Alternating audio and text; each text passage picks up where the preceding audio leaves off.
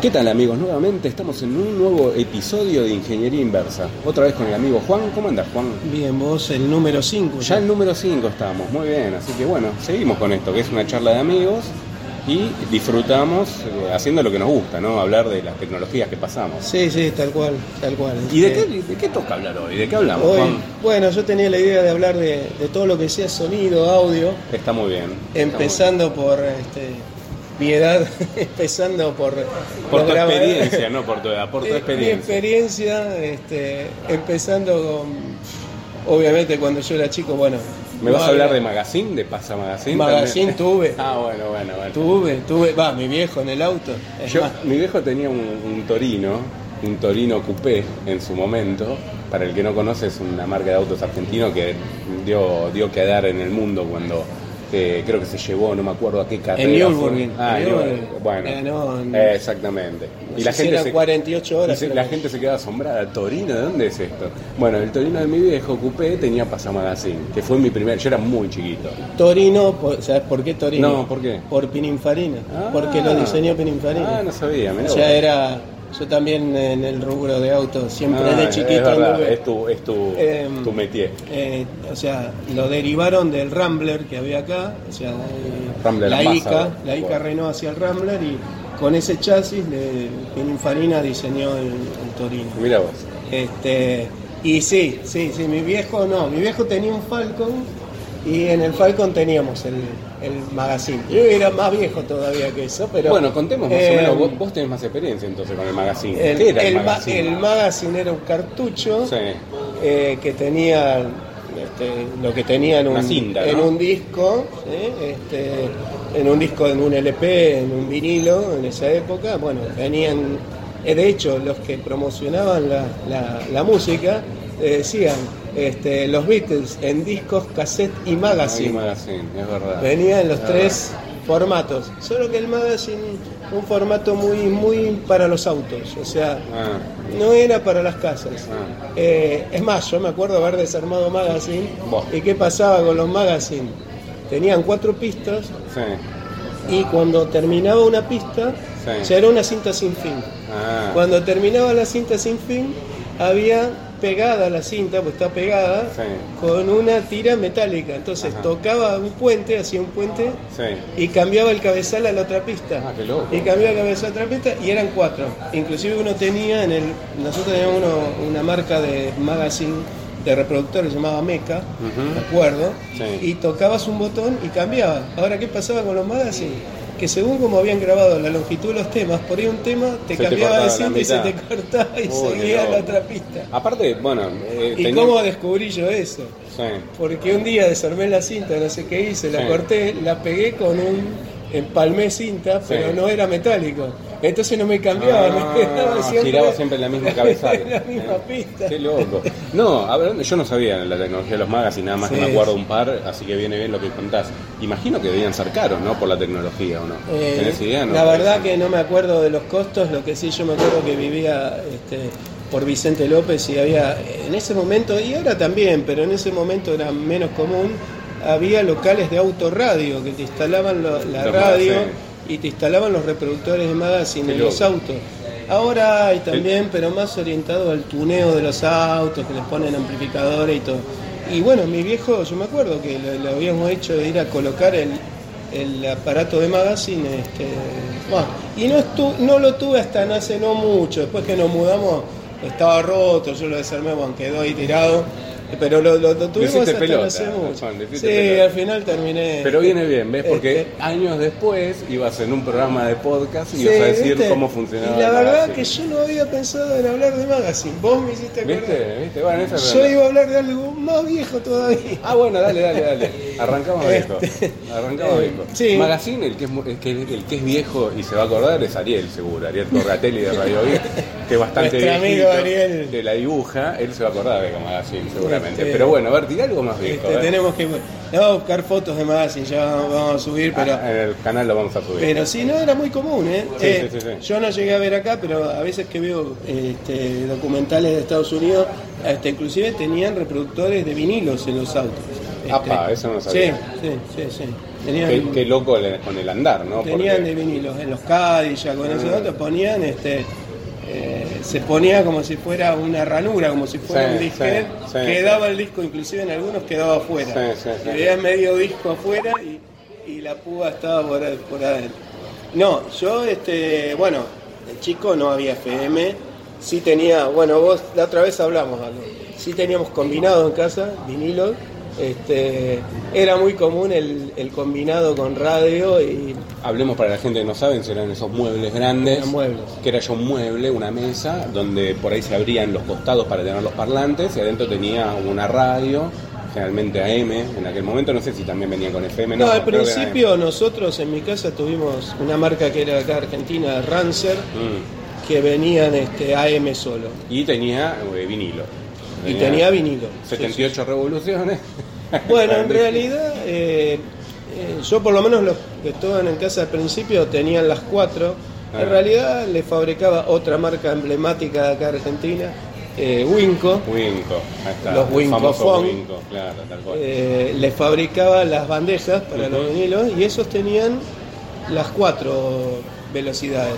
La 16, creo que era Revoluciones, 16, 33 creo que era. 33 un tercio, Claro. 45, 45 y y 78. 78. Ah. Y de hecho tenía una polea que era escalonada, Ah. era torneada y de ahí vos movías la palanca y iba, o sea, la ruedita de goma que movía el plato daba la polea y eso era lo que le daba Daba la revolución. Lo que le daba las revoluciones.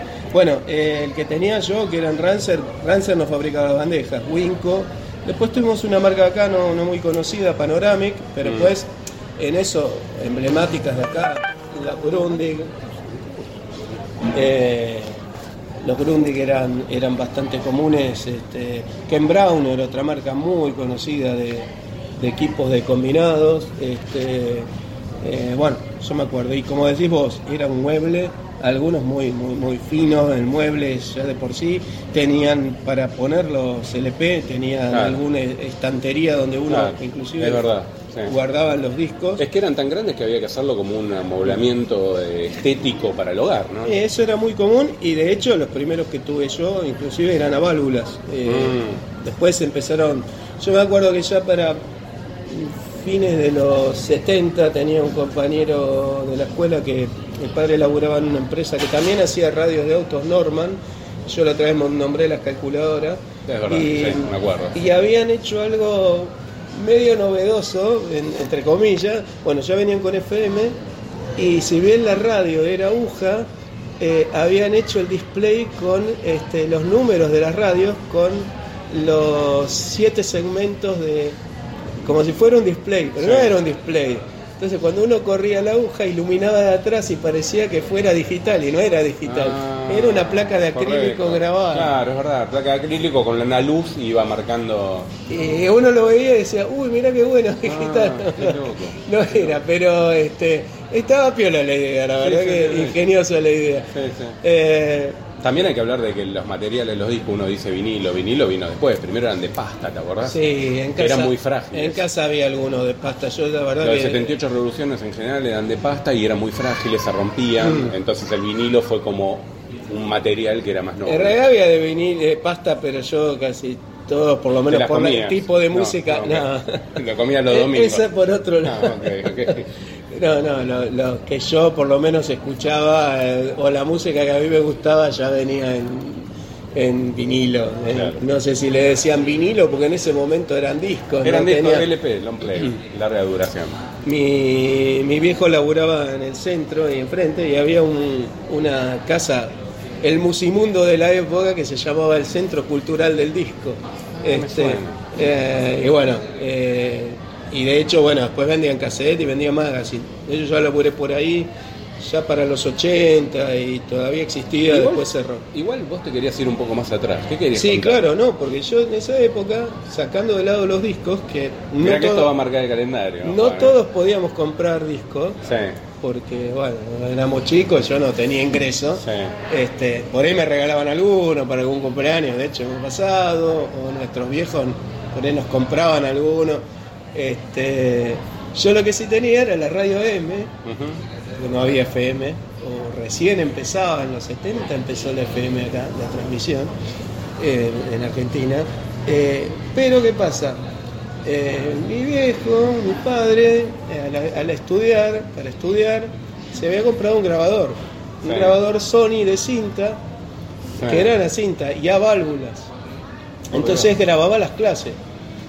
Claro, ese grabador después él terminó, se recibió de contador, pero quedó en Y casa. Terminabas con escoliosis al llevarlo, ¿no? Porque Sí, era una valijita. Era grande, no me acuerdo el peso, pero era, era el tamaño de una mochila, Sí. pongámosle de ahora, más Sí, o menos. sí. Este, y claro, eso estaba en casa. Y obviamente yo que investigaba todo, que toqueteaba todo, por supuesto que cayó en mis manos. ¿Pero lo rompiste? No. Después, después con los años lo rompí.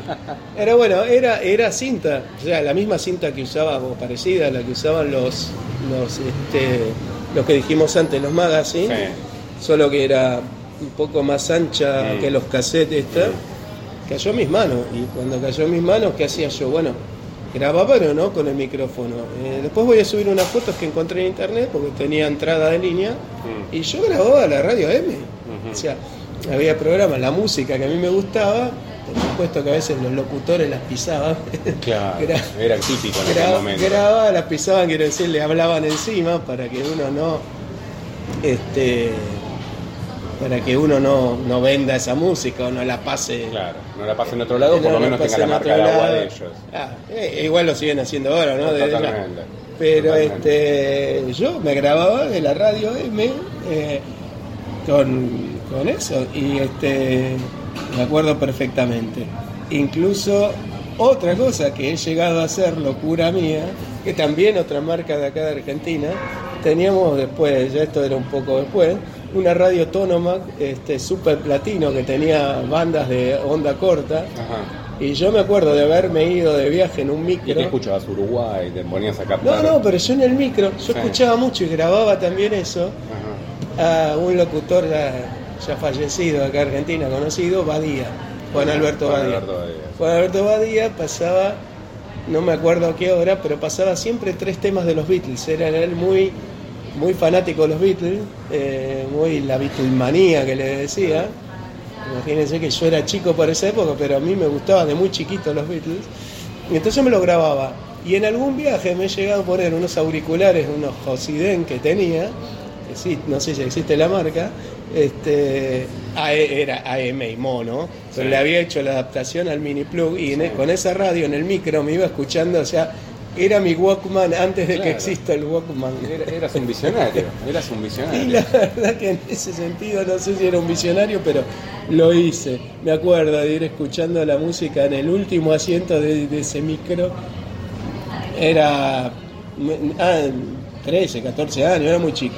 Este, Que también hay que hacer la analogía con respecto, intuyo, no sé, por ahí vos me, me corregís, el grabador que vos tenías era parecido a los tape backups que usaban después en las computadoras y demás, porque eran, o por lo menos cómo se almacenaba en su momento Sí. los mainframes y la máquina grande. Sí, lo, lo que supongo, yo en ese momento no- no- uno no tenía contacto Claro, con eso, claro. es que esto era Al menos lo que analógico. se veía en las fotos parecía Claro, lo mismo, Solo que esto era analógico y calculo que lo de las mainframe y eso sería digital. ¿no? Exacto, usaban la misma cinta para grabar digitalmente. Pero en el aspecto de, de- de- del almacenamiento magnético estábamos Exacto. en la misma. Sí. Incluso yo me acuerdo, y esto después lo vimos de la etapa posterior con los cassettes, de eh, darle con el destornillador al cabezal. Eh, para rebobinar o adelantar. Que de hecho la otra vez vos contabas de, cuando estaban los datasets para, la, Exactamente. para las primeras Exactamente. eh, máquinas hogareñas que uno le daba con el, con el Sí. cabezal. Solo que ahí escucharía unos ruidos. Ariel, Ariel lo hacía con los CDs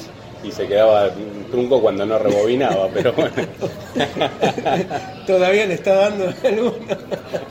Todavía le da el CD.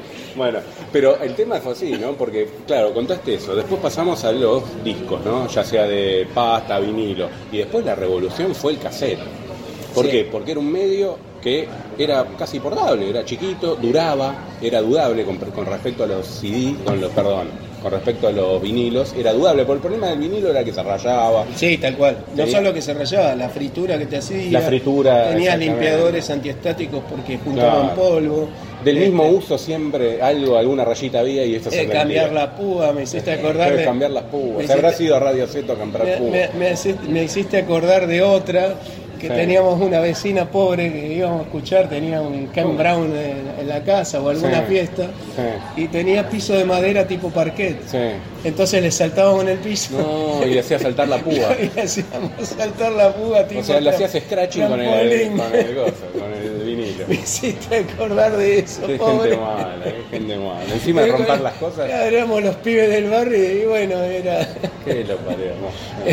Bueno, Era el ya, rimraje ya esa tecnológico. maldad creo que está Claro. ya está redimida. Bueno. Pero bueno, no era. Pero estaba eso, sí. Tenías que cambiar la púa, eh, eh, limpiar los discos. Era toda una, toda una cuestión y de hecho Y después la conservación de los discos. yo a veces escucho alguna, alguna radio retro de música disco y todas esas cosas.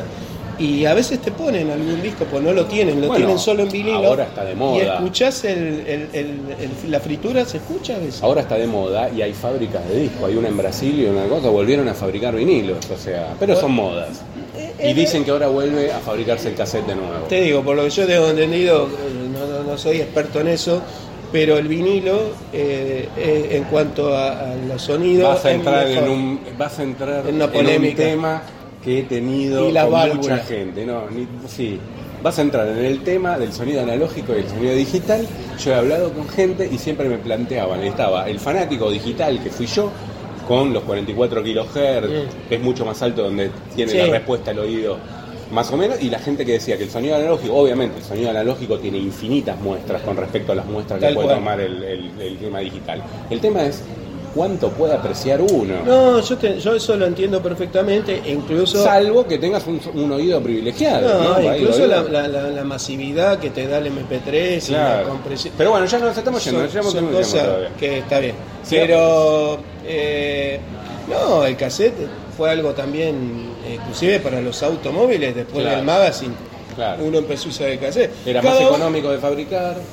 Cada Era- uno tenía su cosa, porque la cinta tenía un soplido de cinta que lo tenía El también. cassette tenía el, el sonido del, Eh. del, del, del roce.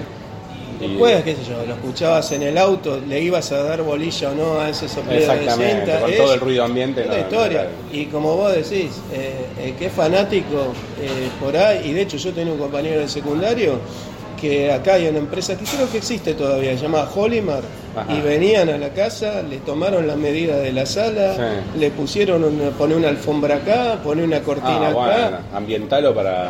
Querían hacer un teatro Colón en la casa, más o menos. No, pero los tipos te, te vendían el Mirá equipo vos. con el estudio de sonido. Valía fortuna, o sea, Sí, me imagino. Yo no tenía en mi casa, No, tenía no, no, apenas claro. combinado y Claro, el reproductor claro. de cassette. Y, pero, y era bastante, te digo, en la época. pero bueno, esto, y, y creo que existe Holimar, Olimar con H. Me suena, Lo que, marca, pero- lo que no sé si siguen fabricando o importan para, para Home Theater y esas Mm. cosas. Pero la empresa este, fue bastante importante acá en, en- en alta fidelidad. Desde ya, bueno, no vamos a entrar en esa polémica. El cassette estaba bueno, yo tuve cassette, tuve grabador chiquito a cassette después de ese de la cinta.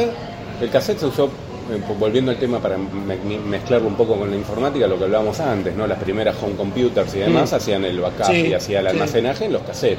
Y al principio se usaba una grabadora común, que era del tamaño de una caja de zapatos, como eran las primeras grabadoras Sí, de distintas marcas, y después había marcas como la Commodore y demás, que se sacaba el famoso dataset, que ya estaba regulado, porque el tema de la microcomputadora, bueno, las computadoras académicas era estar con el destornillador regulando el cabezal, porque a veces yo- se descentraban. Yo no lo viví. eso. Claro, eso no lo centraba. Yo porque entré a la Commodore con la, con la disquetera de... Vos ya eras un pudiente en aquel momento, ya, lo hemos Sí, hablado de me este tema. trajeron, me trajeron... Pero los pobres usábamos el cassette común, con el cable común Eh, sabía. y el destornillador y, viste, vos por ahí te pasaba, por ahí pasa- tra- eh, traspasar un programita, un jueguito, te tardaba 5 o 10 minutos en tiempo Ah. real. O sea, era una eternidad para los tiempos de hoy. Y a veces estabas en el medio y ping, se te cortaba. Entonces otra vez a calibrar el gozo, el, el cassette para que vuelva a pasar. Sí, el Azimuth. Claro. El, eh, después Commodore lo mejoró con el dataset, que ya era más estable y demás. Pero bueno, volviendo al tema del audio, lo que permitió el cassette es la portabilidad. Y ahí quién fue? ya. Sony con su famoso Walkman y la invención. Eh, no me digas que vas a sacar un Walkman ahí adentro. No, no voy a sacar un Walkman, pero voy a sacar el manual, porque no lo tengo Ah, más bueno, ya. bueno, me, me- me trae esa- esas cosas. Eh, para mí es, un- es como Navidad. En realidad, de dos. Ah, ok. Y Porque eh, Walkman fue una marca registrada que Sí, sigue siendo de sí, Sony. Sí. Ah, me vas a traer el que vos el, tuviste. el full que tuve. no, pero- bueno, pero eso ya es alta gama. No, esto era ya alta gama. Alta gama. De hecho, hasta la boleta tengo. Cla- bueno, Este, ahora vamos a ver. Porque primero estaba el Walkman, que era medianamente grandecito, Bueno, yo lo vi que venía con esos auriculares con esponja. alucinante, azules. Azules o rojos había también. Yo el primero que vi, que fue el primero real, el, eh, que era de color gris metalizado y Sí. azul la tapa, Sí. y las esponjitas eran Sí, azules, sí. fue en una exposición que se llamó Artefacta, que hicieron acá, Ajá, una especie de CES chiquita, Claro, donde estaban todas las cosas de tecnología, no me acuerdo el año, pero otra vez lo, lo encontré por internet. Este, y obviamente yo fui, era como todos los. No había computadora, creo en ese momento, no sé si había, pero. Y lo vi ahí. No, sí, ya debería haber. Y te lo daban a probar. Y te volaba, la, te volaba la Sí, cabeza, sí. obvio. claro. Flipé, como dicen en Sí, España. como ahora nos pasa con un celu, antes te pasaba con Impresionante. Inclusive me acuerdo de ese que tenía el volumen, lo tenía dividido, o sea, cada canal Ah, tenía era estéreo, hay que hablar que era estéreo. Era estéreo y tenía, o sea, empujaban los dos juntos y tenías, pero podías hacer balance porque movías un volumen de una Qué oreja loco, y de la otra. qué loco, qué bueno. Fue el primero y la historia es que yo alguna vez la, la vi en alguna documental. El presidente de Sony que jugaba al golf le encargó a los, Ah. a los empleados que él quería algo mientras jugaba al golf para escuchar música. Bueno, Y por lo menos una idea que no salió con respecto a la guerra, porque viste que generalmente las ideas tecnológicas salen con la guerra. Bueno, qué bueno, ¿no? El Sí, tema de la sí, música. hay, hay algunas eh, documentales de los 80, de Nachi de esas que te cuentan todas esas historias. Y pues yo las sabía, pero este, hace no mucho la vi. Y aparte fue la incursión de lo que fue el sonido estéreo en uno, porque con auriculares al principio te parecía loco escuchar los dos No, canales es que separados. además, yo tenía esos Josiden que te digo, que tenían Sí. un parlante normal de cartón, Sí. y esos ya de, que vinieron de, de Mylar, de- de- tenían una eh, respuesta en frecuencia que nada que ver a, a lo que eran esos. Claro. Vos escuchabas eso y era otro planeta, para mí era impresionante. Fue el primer, primer contacto. Bueno, no me acuerdo eh, eh, que- que cuál tuve, pero sí, ya cuando tuve un laburo un poco mejor y me pagaron los sueldos porque se se acumulaban, por ahí no te pagaban enseguida cuando empecé a dar clase, y me pagaron todo junto, agarré y me compré como, como dijiste recién, uno de, pero de alta gama full, total. Que ahora vamos a llegar a eso, porque hay que- antes quería contar una cosa. El cassette, hay que acordarse que había que darlo vuelta. Sí. Tenías lado A, lado B, como el disco en su momento, que después también vinieron automáticos, que corría el cabezal, no sé si recordás. Bueno, en el cassette también... El auto reverse. El auto reverb, en el cassette también pasó lo mismo. Vos me vas a, ahora te dejo saltar al que tenés acá, que era el tuyo, que era el Sí, el en realidad de Walkman también tuve radio grabador. Claro, hay que pensar, yo lo estoy viendo, para la gente que nos está escuchando, que cada vez empezaron a reducir el tamaño hasta hacerlo casi del tamaño del cassette. O sea, eh, le agregaba muy poco, por ahí le agregaba un centímetro en la parte del cabezal y la carcasita al costado de metal o de lo que fueran. Generalmente estos de alta gama eran de metal y tenía el display adelante este que nos vas a mostrar. Y intuyo, te pregunto, ya era autorreverse, ¿verdad? Era autorreverse. Bueno, ahora contanos Este del tipo Es este. el Panasonic RQ S5B corta. Sí. Este, que bueno, lo compré por el centro de Capital, en la calle Paraná. Mm. Este, y bueno, después vamos a ver si puedo escanear algo. Este, eh, este, es como haberme comprado un celular ahora nuevo. Total, total. Porque venía con una batería recargable, inclusive plana, especial. Era todo para ese celular y tenía el auricular venía con un remoto Que con ya un, era con algo un pulsador nuevo también, porque no el había- tamaño prácticamente era el mismo de la caja del cassette Claro, un poquitito ahí más está, alto a eso iba. y venía con un remoto este el remoto era por pulsos según Ah. como uno lo pulsaba si le daba con cable no el remoto era con cable si lo pulsabas eh, de- de- lo pulsabas rápido por ahí entraba la radio si lo pulsabas más despacio entraba el cassette según como le dabas podías dar vuelta al cassette podías cambiar de radio Un lujo. Sí, eh, es como ahora tener un auricular Bluetooth y darle y cambiar Claro, de cosas. claro, pero hoy es algo común. tenías en el bolsillo. En aquel momento era. Yo, No, yo era siempre. espectacular. Yo vi este, eh, no sé si este, este, yo me acuerdo un Sony también chiquitito y yo nunca pude acceder a uno de estos. Era era muy caro, eran caros, Bueno, eran eh, equipos caros. Yo ahora no puedo acceder al teléfono, pero en ese momento voy a acceder a eso. Hay dos o tres Está muy cosas, bien, está muy bien. como por ahí a veces ahora si uno puede cambia el celular por uno de más Y gama. tengo una duda, porque además- te estás además- sacando de ahí la factura. Por favor, decime fecha. A ver, Está vamos ahí, a ver. todo, está todo. El lugar, Collins, en Paraná, 556. Quien no conoce, queda en el centro, debe ser Paraná y Tucumán. Sí, por ahí. Entre, entre la Valle y Tucumán y. Monte, por ahí. Sí, no exacto. 4, 5. No, es entre la Valle y Tucumán. Y eh, la fecha es 8 del 5 del 92. Esto está hablando del 92. Un Walkman Panasonic, bla, bla, bla. 269 pesos. Yo no me acuerdo si era el 1 a 1. Si era el 1 a 1, Era son el 1 a 1. 269 dólares. Era, era el 1 a 1, sí. Era que el 1 a 1. era- era unos Eran pesitos. 269 dólares, porque en aquel momento acá, durante, vale un durante 10 celu. años, un peso era un dólar. Lo- así que. Lo que vale un celu. Sí, un celu de gama media buena, media alta. A mí había dos marcas que a mí me, me gustaban mucho. Aiwa, que tenía un radiograbador Sí. este, de cassette, no era autorreverse, Ujú. pero era un radiograbador bueno, inclusive tenía regular el volumen de grabación, tenía los búmetros para ajustar, era excelente. Sí. Eh, y Panasonic era la otra marca Que fue el que te compraste. que fue el que me compré y que después también tuve un, un, este, doble casetera espectacular también, que lo tengo todavía, ya Bueno, no anda más la, la- no anda más la este, el CD porque no lee, pero bueno ahora contamos. Me hiciste acordar ahora, volviendo ahora, vamos a pasar a eso también. Incluso tema- tuve otro Panasonic de Walkman que está por Ah, acá. ya más estándar. Cuando se me rompió ese compré el Ah. RQ XB30. Y seguiste por la gama. Este, este era un poquito más ancho. Mm. Er- Era parecido, pero ya este modelo que yo tenía antes no venía más, no Mm. sé. o- Mm. eh, y este era, no tengo la boleta de Pregunta, este. ¿se te rompió o lo abriste y lo rompiste? No, no, se rompió. Ah, ok, y- ok, ok. Está ¿Y qué pasa con esto? Que tenían un display en la tapa Sí. y tenían un flexible y a veces Claro, te- te al abrirlo y cerrarlo, todo lo que es mecánico, tenía ese tema. Y había otro tema delicado, que había que poner bien el cassette al fondo, porque si no te dabas cuenta y lo ponías, cuando cerrabas la tapa, aplastabas la tapa Ah, contra el cassette. Ah. Era muy jugado el espacio, era Mm, tan era muy justo, muy justo. Era muy lo justo. aprovecharon a pleno. Y me hiciste acordar del doble casetera, después la moda de los doble caseteras, Sí. que eran los, los, los aparatos de- para pasar música con dos caseteras. Entonces lo que, las ventajas que tenían era que de un cassette podías grabar al otro. Generalmente se usaba para eso, para Sí, un era para duplicar cassette. Para duplicar cassette. Y después salió lo que llamó el copiado rápido, que lo que hacía era justamente eso, era eh, pasar más rápido, en más velocidad. Aumentaba el la- la- las dos velocidades, Claro, claro. uno escuchaba, pero grababa de la misma forma, después al pasarlo a velocidad normal, se escuchaba normal. Así que, bueno, pero bueno, saliendo después el tema de los cassettes, ¿qué pasó? ¿Qué vino? El Bueno, CD. CD, CD. Pasó el CD, ¿no? Ya la era digital. Sí, sí. Porque ya pasamos el sampleo, ya pasamos de lo analógico a lo digital. Y ahí las peleas de que la gente Incluso yo defendía me lo acuerdo un poquito antes de que vengan los CD, que esto que habrá sido.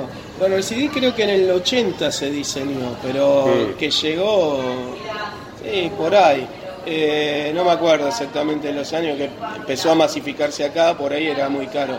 Lo que sí que había era un, este, unos discos que eran del tamaño de vinilo de 30 centímetros, que eran los Laserdiscs. Sí. Yo me acuerdo, no, Sí. no, no, no, no lo he llegado a tener, lo Un he amigo- visto en algún comercio, Un, pero un amigo, un amigo era fanático de los Laserdiscs, se usaban para películas por el alto capacidad de almacenamiento. Era como un CD grande y, y también había que darlo vuelta y había equipos más modernos donde daban vuelta solo, Eh, porque era eso lado A y lado B también. Eso no lo llegué a ver. Obviamente sí, todo por ahí llegamos a ver en, en cuanto a video era la videocasetera. Claro, La- es verdad. Bueno, cuando salió la videocasetera, yo me acuerdo perfectamente, había tres normas que iban a competir. El beta de Sony, El Betacam. el, el VHS, que fue el que, El que, que triunfó, claro. Y él eh, era uno de Grundig, que ahora no me acuerdo cómo se llamaba, que era un cassette que se daba vuelta. Eh, ay, se me fue, se me fue el no, nombre. no recuerdo. Bueno, compitieron esos tres Y ganó el VHS. y ganó el VHS. Que fue el que conocimos todos. Pero yo me acuerdo del cumpleaños de mi hermana, una de mis hermanas chica, que habíamos alquilado una casetera con películas para pasarle a los chicos, mi viejo había alquilado, y era beta, un aparato que era gigante, eh, era de Bueno, Sony un beta. porque sabés que y era la calidad mucho mejor, decían, que el beta Claro, que el VHS. claro, pasó como en las normas también, viste que por ahí PAL era mejor que NTCC y hay países como Estados Unidos y más que adoptaron NTCS, NTCC y nosotros PAL. Pero y con las beta pasó y se usó mucho acá porque venían las filmadoras, muchas filmadoras en beta. El Betamax. Eh, las Betamax, entonces uno quedaba metido bueno, en los el- canales de, de tele usaban eso. Decían y- que era mejor. Claro, exactamente. Sí, tal cual. Y bueno, entonces pasando de nuevo, pasando A- a lo digital. digital, el CD, Revolución. Sí. Se quiso usar en todo y se usó en todo. Después en los autos tenía el problema también que saltaba. Cosas que no había con el cassette. Bueno, hasta le pusieron CD. los buffers eso Exactamente. de lo mismo con los Discman. Los Exactamente. Discman al principio. Saltaba, se cortaba, entonces le metieron un buffer, una memoria que almacenaba, o sea, leía unos segundos más, leía unos segundos más, lo almacenaba, entonces tenía un pequeño buffer Sí. para que no salte el, el Sí. CD. Pero Sí. bueno, fue la revolución que se usó hasta no hace mucho tiempo. Sí, claro, eh, sí, sí, hasta no hace mucho todavía siguen vendiendo equipos con CD. sí, siguen vendiendo equipos con CD, en los autos todavía se sigue vendiendo, más allá que ahora todo es MP3 y ni siquiera, porque se usa por ahí, o USB para Sí, ponerle... o por Bluetooth, o Claro. esas cosas. Y después se saltó al MP3, que es un paso de medio, de saltar del eh, el medio digital que era el, el CD, ripearlo por una por un algoritmo mágico que encontraron que comprime más o menos 10 a 1 Tal o más y bueno, entonces ripeaban o, o codificaban ese CD o WAV, ese audio en CD digital en MP3 y ahí fue la revolución digital. Bueno, yo la, la doble casetera que después tuve fue esa Panasonic, eh, que era espectacular. Porque Además, eh, tenía la doble casetera, tenía el CD. Yo esa la había comprado en el año 91, más o menos. Me había salido 600 dólares. Y no, al modelo ese no me acuerdo, pero tengo el más en casa. Eh, y lo que tenía era que era doble auto reverse Ujú. invertía los dos, o sea, si vos querías grabar y pasar todo el cassette, te lo invertía y te lo grababa al otro Excelente, lado. o sea, lo dejaba solo. Y incluso lo que tenía además de todo eso era que si vos ponías un CD y ponía, tenía un microprocesador y vos ponías el tamaño del cassette que tenía, Sí. si los temas no entraban en un lado, te pasaba algunos temas del otro Qué lado, bárbaro, te acomodaba los temas para que entren de un lado del cassette y no se te corte. Claro, como una No, especie de inteligencia artificial, digamos. O, En algún momento se me jorobó el remoto y lo llevé a una casa que reparan controles remotos. Sí. Y cuando voy a retirarlo, el, señor que me lo arregló me dice, mirá, no tenía como probarlo acá, pero me lo llevé en mi casa porque tenía un equipo Technics y era el mismo remoto que venía el equipo Technics, que era de, o sea, Panasonic hacía Technics Ajá, también, era de la, sí, sí, misma, de la misma empresa.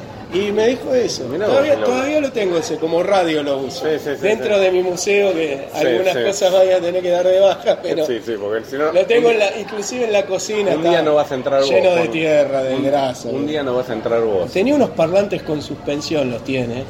Era un sonido impresionante. Desde ya la, la- la lectora ya no, no anda más. La parte de, de cassette se, se gastaron los plásticos. Este, y obviamente no sé si vale la pena. Tengo otro que pasa cassette. Y ya cassette uno no lo usa, pero bueno. Sí, sí, sí, sí. No, bueno, y después el, el- Bueno, hablando de la revolución del MP3, que se usó en todo, porque después lo que provocó es que los dispositivos que llevamos encima, que era en aquel momento el Discman, ¿no? Porque estamos hablando del Walkman, pasó al Discman, que Tal era cual. llevar el CD encima. Con los temas de que saltaba al principio, después le pusieron el buffer, el aparatito de MP3 era minúsculo, se podrían lograr unos aparatitos ínfimos, de hecho llegaron a ser muy baratos, había de todas calidades, Sí, sí, tal cual. en el tamaño un pendrive un poquito más rápido, más grande, y almacenaba bastante Ulula- cantidad. ululaban esos eh, tipo pendrive medios ovaladitos, yo me acuerdo. Claro, y ya el medio era, era una memoria, o sea, Incluso- una memoria sólida, Incluso tenían un- unos LED de atrás que te retroiluminaban y cambiaban de color. de verdad. Este, el RGB de los gamers Eso lo, digamos, usaba lo- en el audio. Los más económicos. Claro. Eh, Es verdad. yo tuve Es un que me había me lo había comprado a propósito, que también por algún lado de andar, creo que ahora se rompió, un Creative, Ah, que sí. ya era, ese era bueno. Lo conozco, amarillo era. No, este Ah. era negrito, el, Ah. el Creative Zen. Ah, Eh, ah, el Zen, sí. uno chiquito. Yo tuve un río, un- no me acuerdo. Me acuerdo de esa marca. El río. Y estaba la Sandix también. Tenía Sandix, había varias marcas. Eh, pero este Creative que tenía que de final me lo propuse, pero no, lo terminé haciendo porque era mucho laburo. Tenía un jack de más chico de dos y medio, había uno más chiquito. Yo creo que venía Ah, sí, con los iPhone un tercio y también. medio el común y el dos y medio el o dos y medio. Claro, el dos y medio el Y chico. podías ripear directamente, ya te ripeaba. O sea, vos siempre Te lo pasaba de audio a copia. MP3, te Pero te ponías a vender las copias en el tren, no. Porque me estás hablando de todo lo que hacía No, copia. mi intención siempre fue, digita- a pesar de que hablamos lo analógico, fue digitalizar para, para vos, conservarme para, para, vos. mí. Ah, ok, ok. Pero ¿qué pasó? Me terminé dando cuenta que hacer eso Así me iba a te ganabas más guita vendiendo las copias. No. mucho tiempo. No, no llegué. Está es bien. más, le- si, me puede hablar algún alumno mío, va a decir, hasta pongo más, pongo más de mi ponés más bolsillo plata vos de lo que lo que- Está no, bien, pasa bien. eso. Pero bueno, no importa, no voy a hacer autobombo. Bien, no, la idea de ripear era pasar mis viejos cassettes y tenerlos En formato digital. En formato digital, en la compu. Lo mismo en algún momento intenté pasar con los videos y tampoco lo terminé haciendo con una capturadora. Al final fue quedando todo en banda eso porque, o escanear, lo mismo.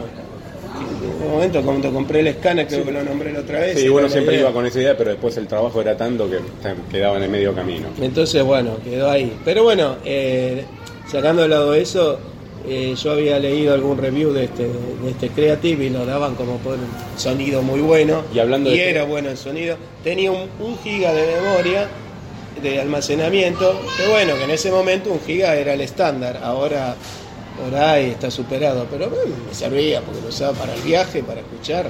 Estaba perfecto. Obvio. Y hablando de Creative, fue una de las marcas pioneras, por decirlo, más conocidas en lo que es En la las, pla- Blaster. claro, en las placas de, de computadora. Yo Sí. tuve una Sound Blaster, primero tuve la Sound Blaster Pro y después pasé una Sound Blaster 16 y en aquella época tenía un amigo que era DJ y lo convencí. Sí, contaste. Lo con- conté la historia, lo convencí y armamos como un pseudo. eh, ha- hacíamos un pseudo emprendimiento donde eh, se llamaba The Power of Music y, y ahí tocábamos música, sampleábamos, eh, lo usábamos más de que nada de sampler, porque era una, una novedad, uno compraba los samplers eh, eh, eh, profesionales, eran carísimos y no era para acceso para todo el mundo, nosotros éramos chicos.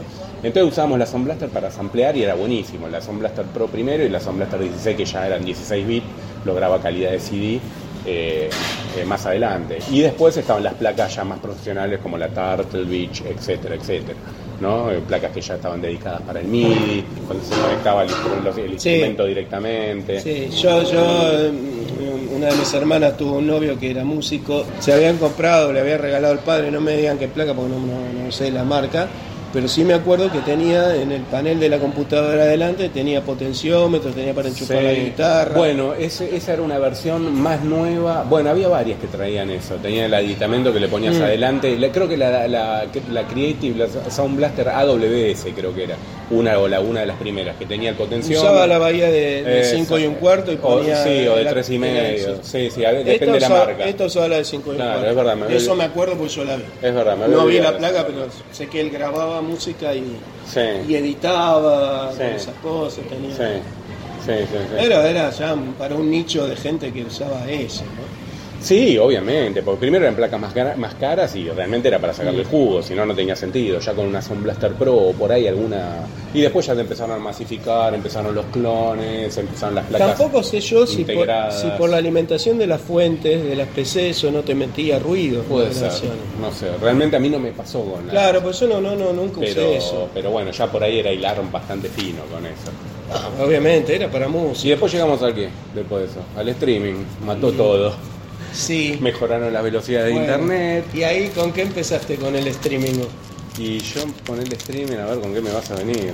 Uy, Más Dios que con el streaming, con la descarga. Con, con la descarga con el Napster. Con el Napster, pleno. seguro, yo Napster también. era descargar los MP3. Ah, sí, sí, Porque sí. empezó eso el tema. Uno empezó a descargar los MP3 empe- con el tema de la banda Había ancha. vacío legal. Claro, había vacío legal y empezó a descargarse los temas. Primero los empezaron los, los reproductores de MP3, empezó lo que es el la piratería porque empezaban Mm. uno a ripearse. Vos en tu caso no, Juan, ya sabemos que vos ripeabas tu propio CD No, para tenerlos como backup. No, pero yo usé el Napster, ¿eh? Ah, Para mí, para uso propio. Ah, ok, ok, ok. ¿Qué pasaba? Yo justo en esa época me mudé, yo no tenía internet. Cuando me mudé, eh, tuve internet por, por este Dial-Up. Claro. Y bueno, y lo Y empecé a bajabas de a poco. Y había temas que yo quería, que los había escuchado de hacía años, que Y no tenía los ganas y no los conseguía. Claro, Listo. Sí. Lo buscaba por ahí, por, por Dial-Up, que me tardaba no Sí, sé cuánto. Se cortaba, Y te tenía que medio. empezar de vuelta a levantar todo. Y bueno, ¿qué había? Napster. Claro, Después- Napster era fantástico, uno podía cortar y volver a continuar. Después Napster se cayó, o lo hicieron caer. Sí. y que vino el Audio Galaxy. Audio Galaxy. Después el Audio Galaxy se iMesh, cayó también, o lo todas- hicieron caer. El Mule, Y vino, antes que eso, yo sé, eh, ¿qué más? El Kazaa. El Kazaa, es verdad. El Kazaa. Pero ese ves, podría ser otro otro tema para otro tema de. Sí. de, El, de- el te obligaba a poner un, un adware Sí. Que si lo desinstalabas no te No te dejaba funcionar. Es verdad. Sí. Y había un adware que se llamaba Gator, no sé si vos lo viste, sí. que aparecían los ojitos del cocodrilo en la pantalla que te miraban. Sí, sí, sí, sí, es verdad, es verdad. Sí, al, menos, al menos no te mentían, te Sí, decía, te estamos sí. espiando. Te lo estamos eh. pero- exactamente, y te lo hacemos gráfico. Mirá de lo que nos acordamos. Y después llegó el streaming. Este, está- donde- este programa está buenísimo, que nos divertimos, la sí, verdad. la verdad que sí. Después llegó el streaming, el streaming ya podemos hablar de Spotify, Deezer y demás, que es lo que usamos hoy en día, y que la gente ya se volvió vaga, yo- yo- directamente hasta para Yo bajar. tanto streaming, bueno, streaming de radios, con el Showcast. Claro. Yo, yo usaba mucho el Showcast. Hubo una época que estuvo este, eh, el Shark, eh, ¿cómo era? Ah, me. Audio, eh, sí. Audio Shark, ¿no? Sí, me suena, algo así, sí. Algo, algo así, Sí. que había gente que, eh, que, que fue un poquito antes que, que Spotify. Yo tenía compañeros que, que usaban eso y te armabas la lista de reproducción y todo, compañeros de la escuela. Incluso había un cliente para Linux que Down o algo así que te podía, que te descargaba de ahí, después lo, lo frenaron mal. Claro.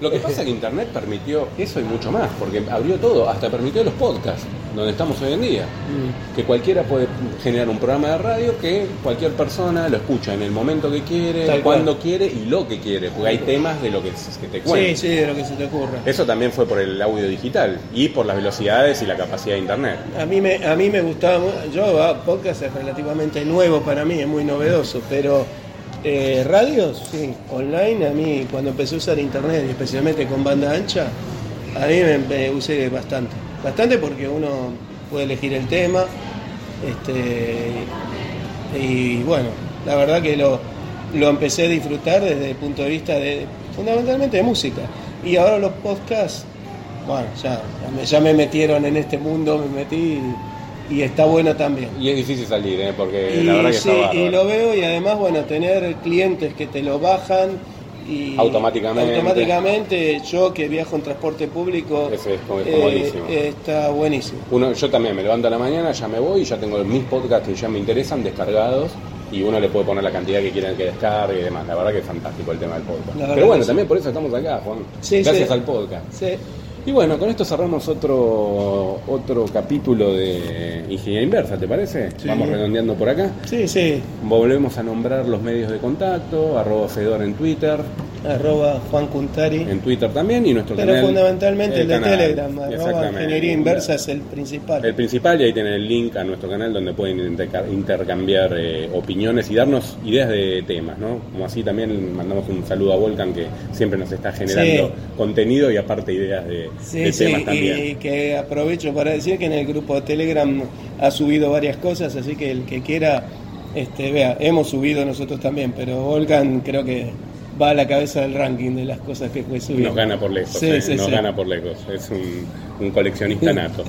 bueno, Juan, nos despedimos hasta la semana que Hasta viene. la semana que viene a todos, gracias por escuchar y Nos vemos en la próxima. Chao, chao.